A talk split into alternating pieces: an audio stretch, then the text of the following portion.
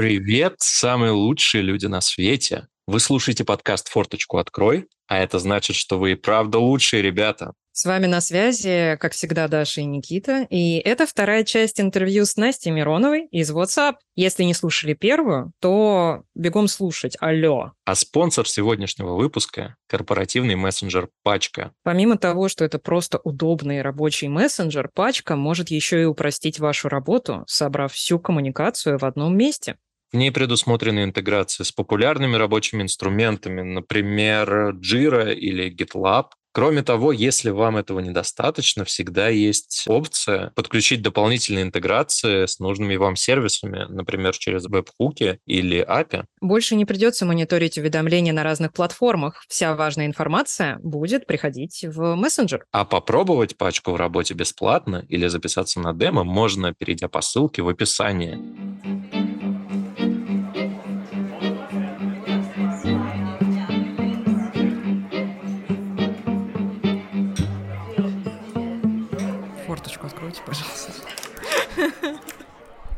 Этот выпуск создан при поддержке сервиса Буду, место, где таланты из IT и Digital находят свои команды мечты. Давай тогда поговорим про первые месяцы. Мне кажется, это обычно самое тяжелое время. Как это происходило у тебя? Что тебе было классно и прикольно, а что вызывало какие-то затруднения? Потому что поменять работу, в принципе, большой стресс, а поменять работу еще и место жительства кардинально, вообще переехать в другую языковую среду, это ну, что-то вообще невероятное. Там уровень стресса, мне кажется, зашкаливает в этот момент. Как это у тебя было? Да, все так и было. Мне кажется, до сих пор первый месяц я вспоминаю, ну, это было прям тяжелое время, мне было пограничное состояние, то есть, мне кажется, я уже прям могла бы свалиться в депрессию, из которой медикаментозно пришлось бы выбираться, потому что я даже где-то читала или слышала, что психологи сравнивают вот эту травму иммиграции по силе воздействия на человеческую психику с утратой близкого человека. Настолько в тебе все вообще перестраивается, и это прям влияет на тебя так что первый месяц э, был жесть. Как я уже говорила,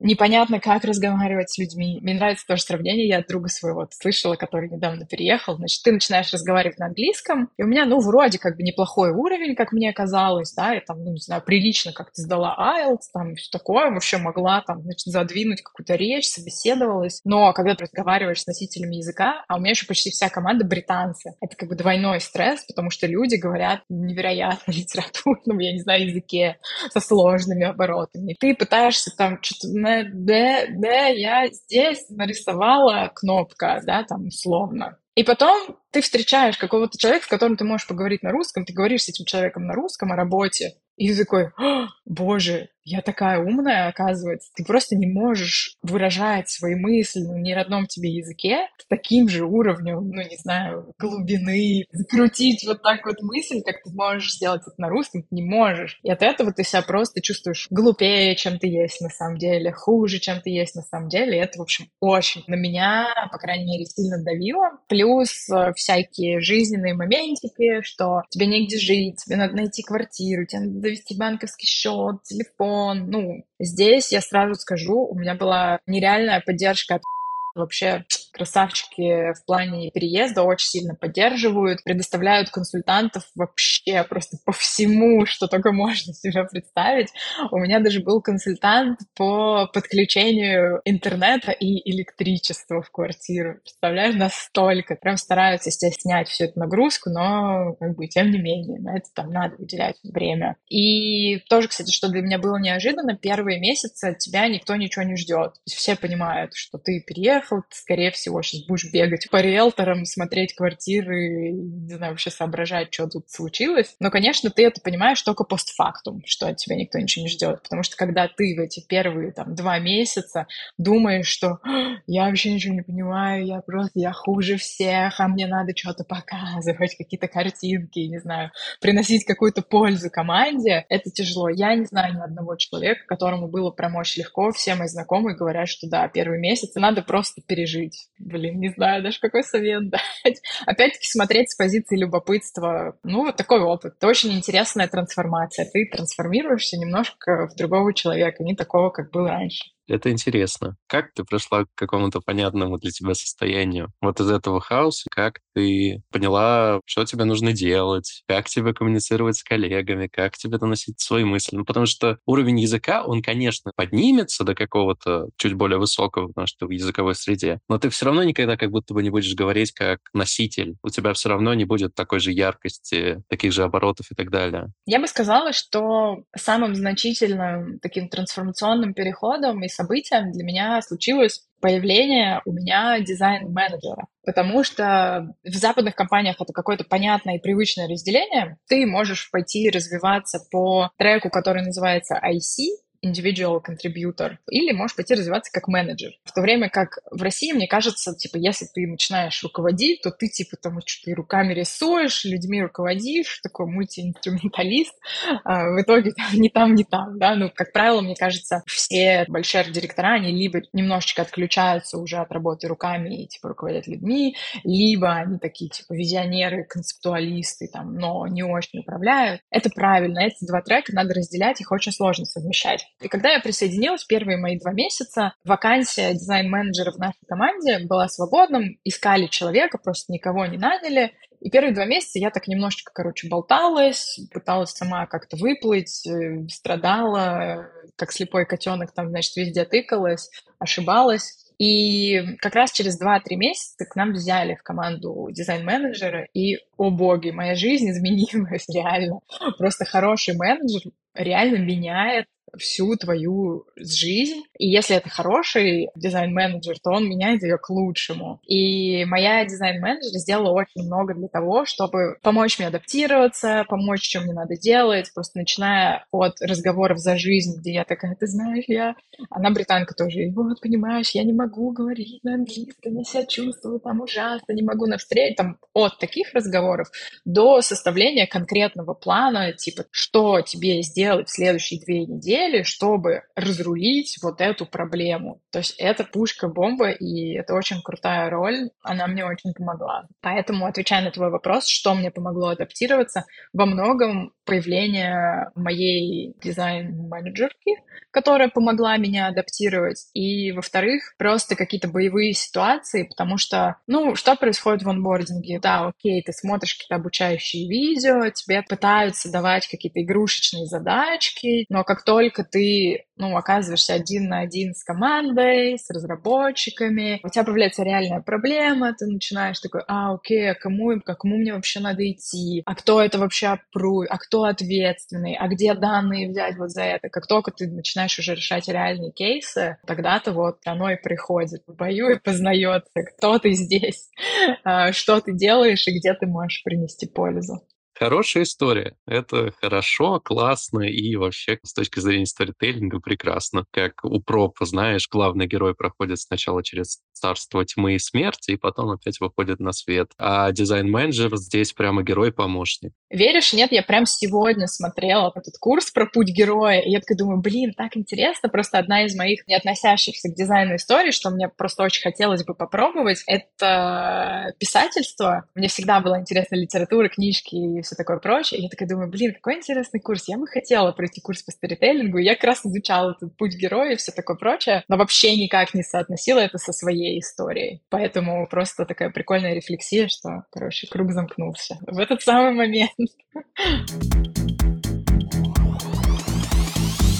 Что тебе прямо сейчас больше всего нравится в своей работе? Что тебе нравится делать? Немного контекста про как компанию, который тоже снаружи на самом деле не видно, а мне кажется, важно знать.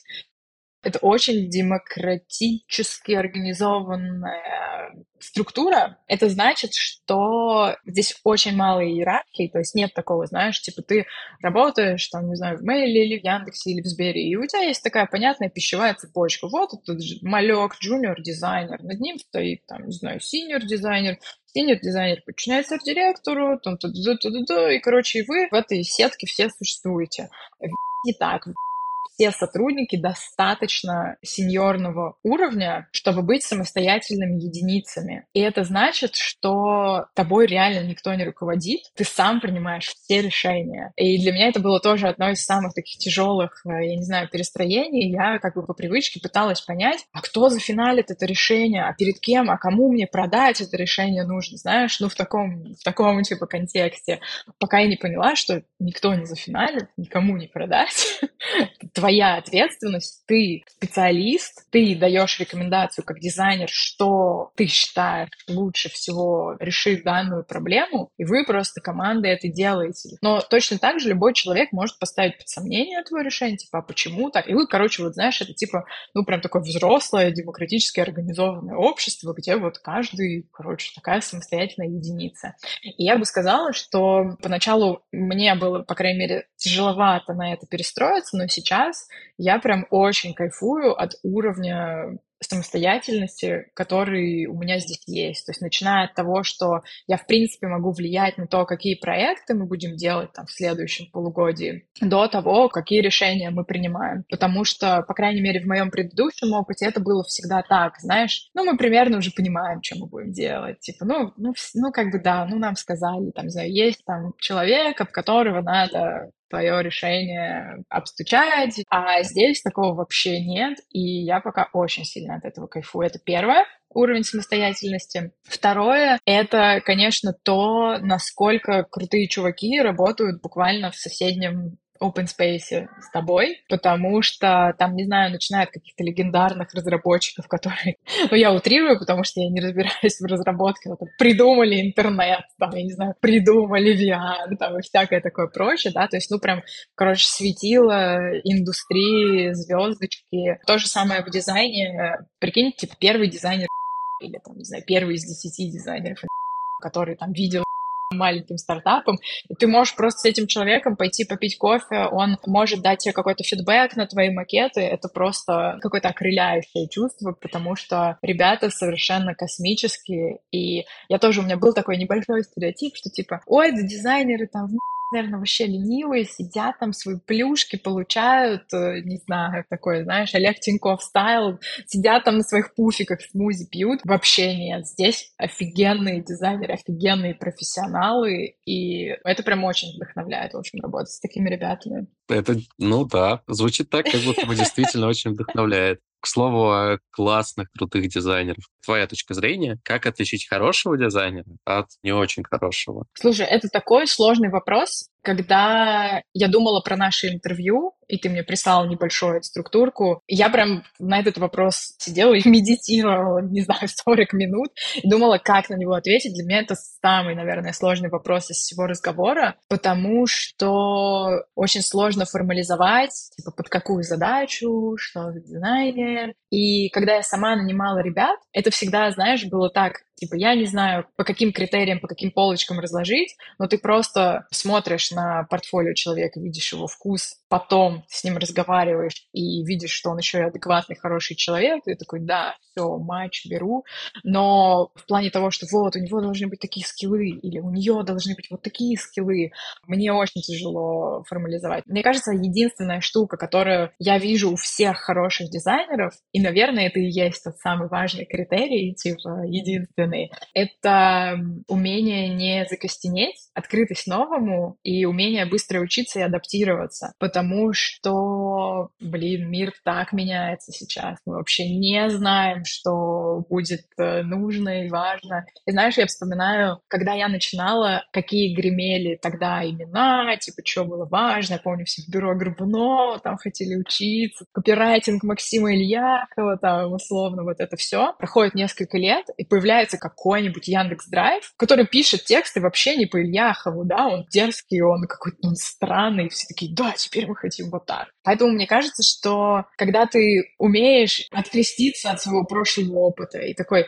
да, как бы есть такая школа, вот это считается правильным, я не знаю, делать тени в интерфейсах или не делать тени в интерфейсах, писать тексты вот так или не писать их вот так. И когда ты можешь это с интересом, любопытством перечеркнуть и попробовать сделать по-новому, это, мне кажется, очень классное качество, и это прям, по крайней мере, вот все хорошие дизайнеры, которых я знаю, том или ином смысле они такие переобувальщики в воздухе, очень быстро учатся, любят пробовать новые штуки. И это, знаешь, это типа совет для себя. Надо стараться тоже так делать. Потому что часто бывает, что ты такой, да я уже десяток этих, не знаю, сценариев видела, я знаю, как правильно сделать. Я всегда стараюсь себя останавливать. Такой, нет, нет, нет, посмотри на этот сценарий, как будто ты его вообще никогда не видела. Потому что каждый день ты получаешь какой-то новый опыт, появляются новые штуки, искусственный интеллект, чат GPT, прости господи, вот это все. И, ну, это нельзя игнорировать, и, в общем, надо быть пластилиновым человечком. Ты уже придумала, как ты будешь использовать э, GPT у себя в работе? Слушай, а, я много вижу классных статей. Моя любимая фича — это «Объясни, как пятилетнему ребенку». Я просто... Я ее гипер использую просто везде, мне очень нравится. Но на самом деле я знаю, что многие используют для текстов, особенно ребята не носители, потому что, да, ты два-три косых предложения пишешь, и тебе из этого красиво какой-то текст. Это, возможно, я к этому приду, но пока, знаешь, как будто это покушение на мою личность. Я такую метафору могу подумать, вот у тебя есть твое лицо уникальное, оно может быть каким угодно, там, не знаю, с веснушками, со шрамами, какой-то уникальностью. И ты можешь пойти к пластическому хирургу, он тебе губы надует, э, пригладит и все такое прочее. И я, когда вижу, когда ребята стараются унифицировать вот это все, написать гладенько, сделать одинаково, пока у меня такое отношение к ChatGPT, что типа, ну вот он, короче, нашу человеческую какую-то уникальность пока поймать не может. Ну, come on, я закончила всех. Я понимаю, как учится модель. Я знаю, что это будет не проблема типа через год, но пока у меня такой, знаешь, психологический, человеческий барьер. Я такая, эти все технологии, это вот не то, что это души в этом нет. Это бездушная машина, что она может понять? Именно, именно, да.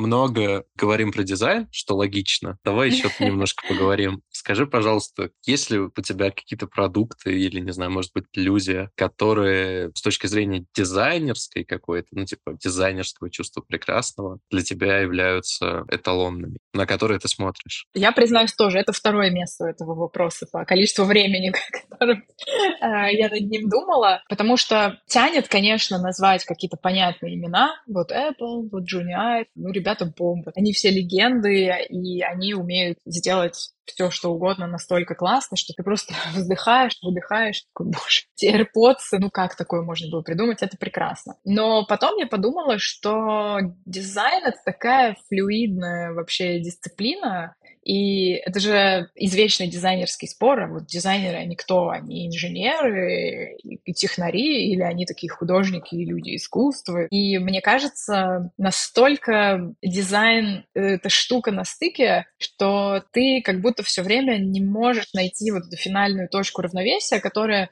безусловно, там, типа, в технических дисциплинах она есть, ну, типа, законы Ньютона там работают, вот эти законы работают, а в дизайне ты все время такой, да видели уже там эти тени сто раз, ну, так они надоели, да, и через год, типа, ты уже такой, да, визуально, типа, вообще тебе это не привлекает. Поэтому сейчас я на таком этапе, это, знаешь, когда ты родился в обычной семье, тебе там нравится есть бутерброды с колбасой. А когда ты, там, не знаю, начинаешь путешествовать по разным странам, и ты начинаешь пробовать там устрицы, артишоки, да, и, в общем, какие-то вкусы, которые тебе кажутся, типа, странными поначалу, может быть, даже невкусными, но ты такой стат уже, для тебя это классно. И мне кажется, у меня сейчас похожая история с дизайном происходит, потому что я начала дико кайфовать от странных уродских интерфейсов. Знаешь, какой-нибудь форум Винского. Ты заходишь, и он просто Господь, как этот продукт живет в 2023 году, как будто он родом из 97 -го года. Но я когда туда захожу, я реально черпаю из таких штук вдохновения, потому что это что-то свежее, это что-то новое, это не приглаженные штучки с скругленными краями,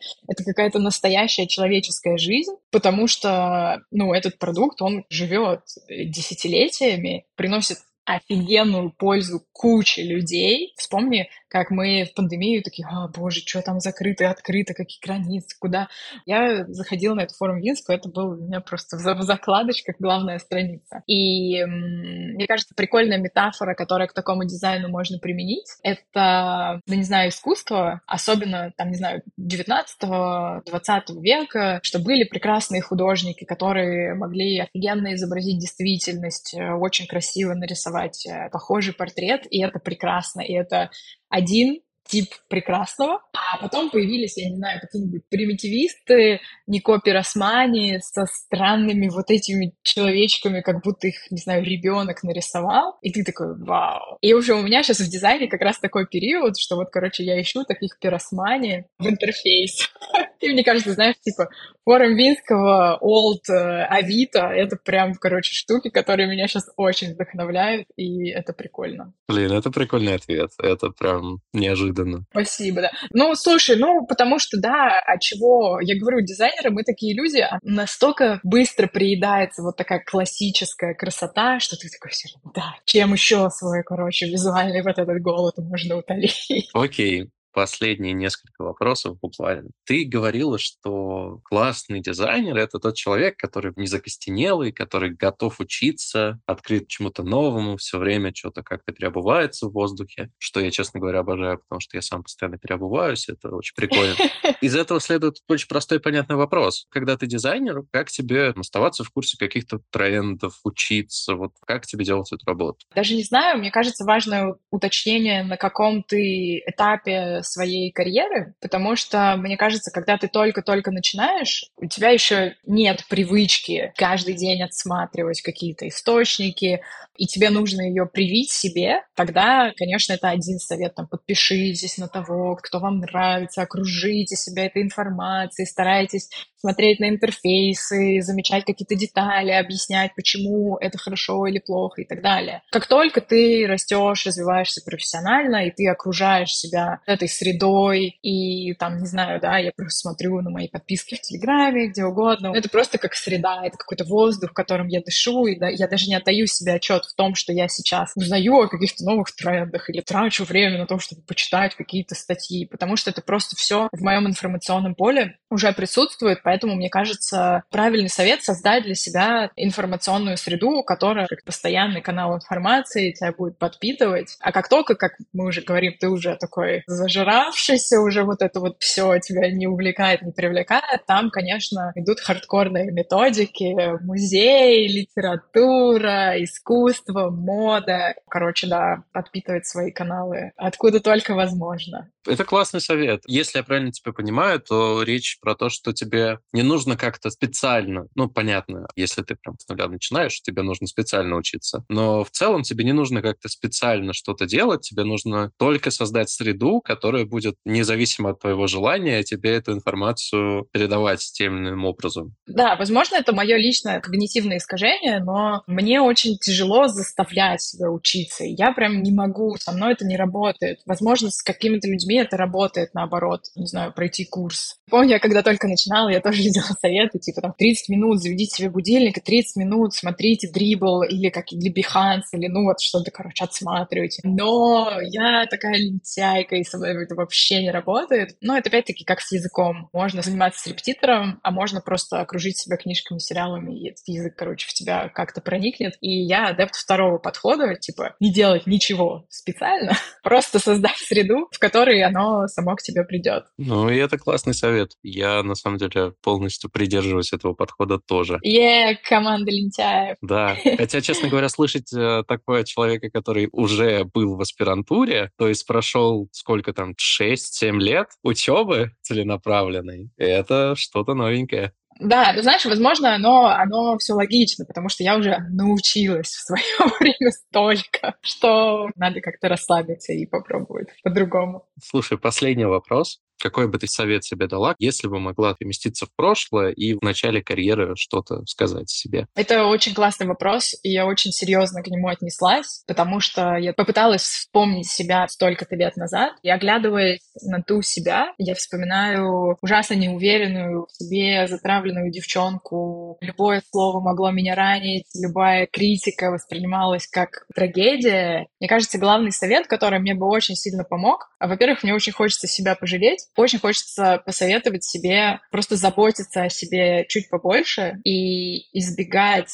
токсичных людей, токсичных ситуаций, коллективов, потому что мне кажется, когда ты начинаешь, ты прям ранимый цветочек, тебе некомфортно, ты ничего не умеешь, прям хочется пожалеть и погладить, когда ты еще не отрастил вот эту грубую кожу, что такое, да я тут уже поработал, я вообще понимаю, короче, хочется посоветовать себе в первую очередь отстроить свои границы, и если ты понимаешь, что какая-то ситуация или какой-то человек, ну это прям токс, это тебя ранит и все такое прочее, то это не в тебе проблема, а это, скорее всего, неподходящая тебе атмосфера и неподходящий тебе коллектив. Я помню тоже, когда я начинала, была такая некая токсичность, не знаю, как в IT-среде, чувствовал ли ты это или нет, но в дизайн-среде точно, типа, покритиковать чужой макет, сказать, что это говно, там как-то самоутвердиться, это, наоборот, было как будто бы частью системы. Мне кажется, сейчас это уже отходит, и, по крайней мере, ну, я сама стараюсь вкладывать как бы свой посильный вклад э, в привитие какой-то культуры, толерантности, поддержки и так далее. Но тогда это было прям, что типа, вот, да что это вообще?